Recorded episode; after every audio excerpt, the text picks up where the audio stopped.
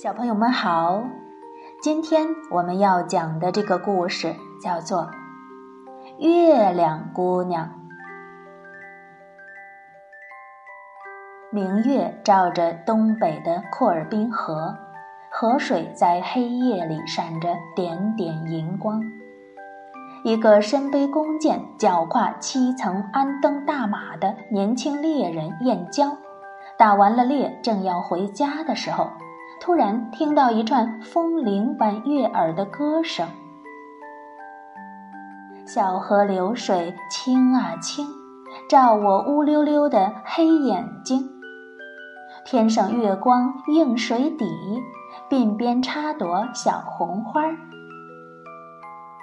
燕郊顺着歌声找去，看见河对岸有一位头戴着小红花的姑娘。正拿着两个画皮水桶在月光下取水，月光照着他的脸庞，朦胧又美丽。等他灌满了两桶水，燕郊开玩笑似的，一箭射穿了水桶，水哗啦啦的流了一地。燕郊开心的弹着弓弦，哈哈大笑。那姑娘生气了，哼，这有什么了不起的？你有本事就到两千两百二十二里以外的盘古河岸去找一位月亮姑娘，让她嫁给你呀！姑娘说完，就朝一座灰蒙蒙的大山走去。传说通往盘古河的路上，常常有妖魔鬼怪出现。但是燕郊可不愿意让这个头戴小红花的姑娘说她丢脸，他不顾一切地跃上了七层安登大马。黑夜里，星儿当空挂，比芭蕉叶还大的马蹄一下子飞越过库尔滨河，跑啊跑啊，来到了灰蒙蒙的大山下。奇怪的是，这座山怎么连一棵草、一块石头都没有啊？更惊人的事儿发生了，大山竟然轰隆隆的扭动了起来。哎呀，这座山原来是一条大灰龙啊！燕郊惊叫着。只见大灰龙扭转身躯，团团卷住了三十八位姑娘。那姑娘们一见燕郊，便大声哀求：“骑马的好汉呐，不要一边站，快来救我们呐！”燕郊拉满弓，嗖的一声，箭像流星一般射中了灰龙的头，灰龙砰的倒下地。身子一松，怀中的姑娘全都逃了出来。好心的猎人，你真勇敢，多谢你搭救。三十八个姑娘由你选。被救的姑娘们齐声唱着。燕郊却说：“不要，我要到盘古河岸去找月亮姑娘。”三十八个姑娘仍然不放他走，燕郊只好抬起头，将三十八个姑娘瞧了一圈儿。他发现其中有一个姑娘非常眼熟，就说：“好吧，就你吧。不过我只能收你做我的妹妹。”妹妹愿意跟着燕郊去寻找月亮姑娘。另外的三十七个姑娘就送他们一个小香囊和一把宝斧，欢欢喜喜地送他们上路了。当他们走过一条溪旁，燕郊突然问妹妹：“妹妹，你是不是库尔滨河岸那个取水的姑娘啊？”可是妹妹笑着说：“什么库尔滨河呀，我都没听说过。”燕郊说：“我想你也不是，因为你的头上没有戴着小红花。”妹妹说：“哥哥，你真傻，既然已经有了我，干嘛还要去找月亮姑娘呢？燕娇却说：“做事情总要有始有终，我不愿意半路上改变主意，你不会怪我吧？”妹妹说：“没关系的，既然你一心要找到月亮姑娘，我愿意陪着你。”燕娇很感激，说：“谢谢你，妹妹。”他们一同骑上大马，渡过了七十七条河，爬过了九十九座山，路上遇到了无数的艰难险阻，都让勇敢的燕娇一一克服了。终于，盘古河近了，妹妹说。哥哥，你快去吧，我就在这儿等着你。燕娇迫不及待地渡过了盘古河，来到了月亮姑娘的家乡。月亮爸爸可态度没那么好，他对燕娇说：“要见月亮姑娘可以，但是你必须要通过三个难关。”燕娇拍拍胸脯说：“没问题。”月亮爸爸命人备好了一匹黄色的快马，在快马的马鞍上钉了一个比人的眼睛还要小的铜钱儿。第一道难关就是要射中这个铜钱眼儿。月亮爸爸马鞭一抽，那黄色的快马迅速地往前跑。燕郊跃上自己的大马，用力一夹马肚子，也飞快地跟上前去，然后拉满弓箭，嗖的一声，便射中了鞍上的铜钱眼儿。月亮爸爸说：“年轻人，你这射箭技术还真是不错呀。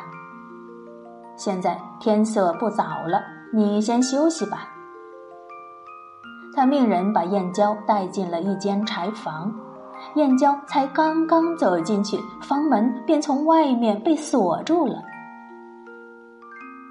半夜里，一阵嗡嗡嗡刺耳的声音把燕娇吵醒了，一大群马蜂一下子爬满了燕娇全身，用它们那两寸长的刺攻击燕娇。燕娇一下子跳起来。拼命地拍去身上的马蜂。奇怪的是，挂着香囊的地方竟然没有一只马蜂。燕娇心里就想啊，也许这些马蜂害怕我这香囊里的气味儿。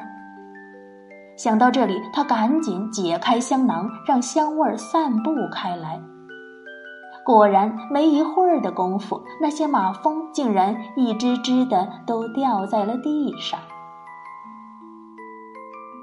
第二天一大早，月亮爸爸打开柴门，发现里面落了一地的马蜂，就笑着问燕郊说：“昨天晚上睡得好吗？”燕郊也微笑着看着他说。很好啊，睡得很好。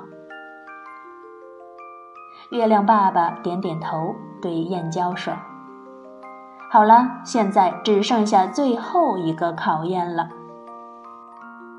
他带着燕郊走出柴房，燕郊一走出门就愣住了。他看见不远的地方烧着一堆柴火，火舌正伸向一座木头搭起的高台。那台子上绑着一位美丽的姑娘，燕娇觉得这个姑娘好眼熟啊，不禁心里叫道：“哎呀，她不是妹妹吗？”可是再看看姑娘头上戴着一朵小红花，燕娇马上想起来了：“哦，不对，她是库尔滨河岸提水的那个姑娘。”这时火势越来越大，火舌快要烧到姑娘的裙摆了。高架上的姑娘喊着：“库尔滨河的猎手啊，快来救救我呀！”燕郊立刻拿起三十七位姑娘送她的宝斧，朝着熊熊的火光砍过去。大火烧烫了他的脚，烧得他额头上冒出大颗大颗的汗珠，他却一点儿也不退缩，挥着斧头砍出了一条路，然后冲上高台救下了姑娘。你究竟是谁？燕娇着急地问姑娘。那姑娘微笑着说。勇敢的燕郊哥哥，我就是月亮姑娘，也是你从恶龙身上救出来的妹妹，更是库尔滨河畔的提水姑娘啊！月亮爸爸高兴地对燕郊说：“年轻人，你的身手和你的勇气足以做我的女婿了，月亮以后就是你的妻子了。”他又看着女儿说：“孩子，你要爸爸给你什么嫁妆呢？”“不用了，爸爸，嫁妆我已经准备好了。”月亮姑娘笑着拿出了她的嫁妆。燕娇一看，竟然是她在库尔滨河岸射破的画皮水桶。原来呀，月亮姑娘从那时候就喜欢上了燕郊，才特意留下了这个破水桶。燕郊一把抢过破水桶，说：“月亮姑娘，你既然早就喜欢我，为什么还要让我遭受那么多的辛苦呢？”月亮姑娘笑了，说。我总不能还没有认清你是个什么样的人就嫁给你吧？燕娇听了，高兴的笑着说：“哦，对对对，我聪明的月亮姑娘。”就这样，燕娇历尽辛苦，终于娶到了月亮姑娘。两人骑上那匹七层鞍灯的大马，一起回到了初次见面的库尔滨河畔。银色的月光洒满大地，库尔滨河上闪烁着粼粼波光，河畔响起了燕郊和月亮姑娘甜美的歌声。小河流水清啊清，映我乌溜溜的黑眼睛。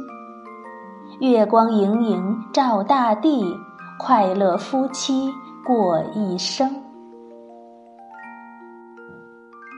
好了，今天的故事我们就讲完了，小朋友们乖乖睡觉吧，晚安。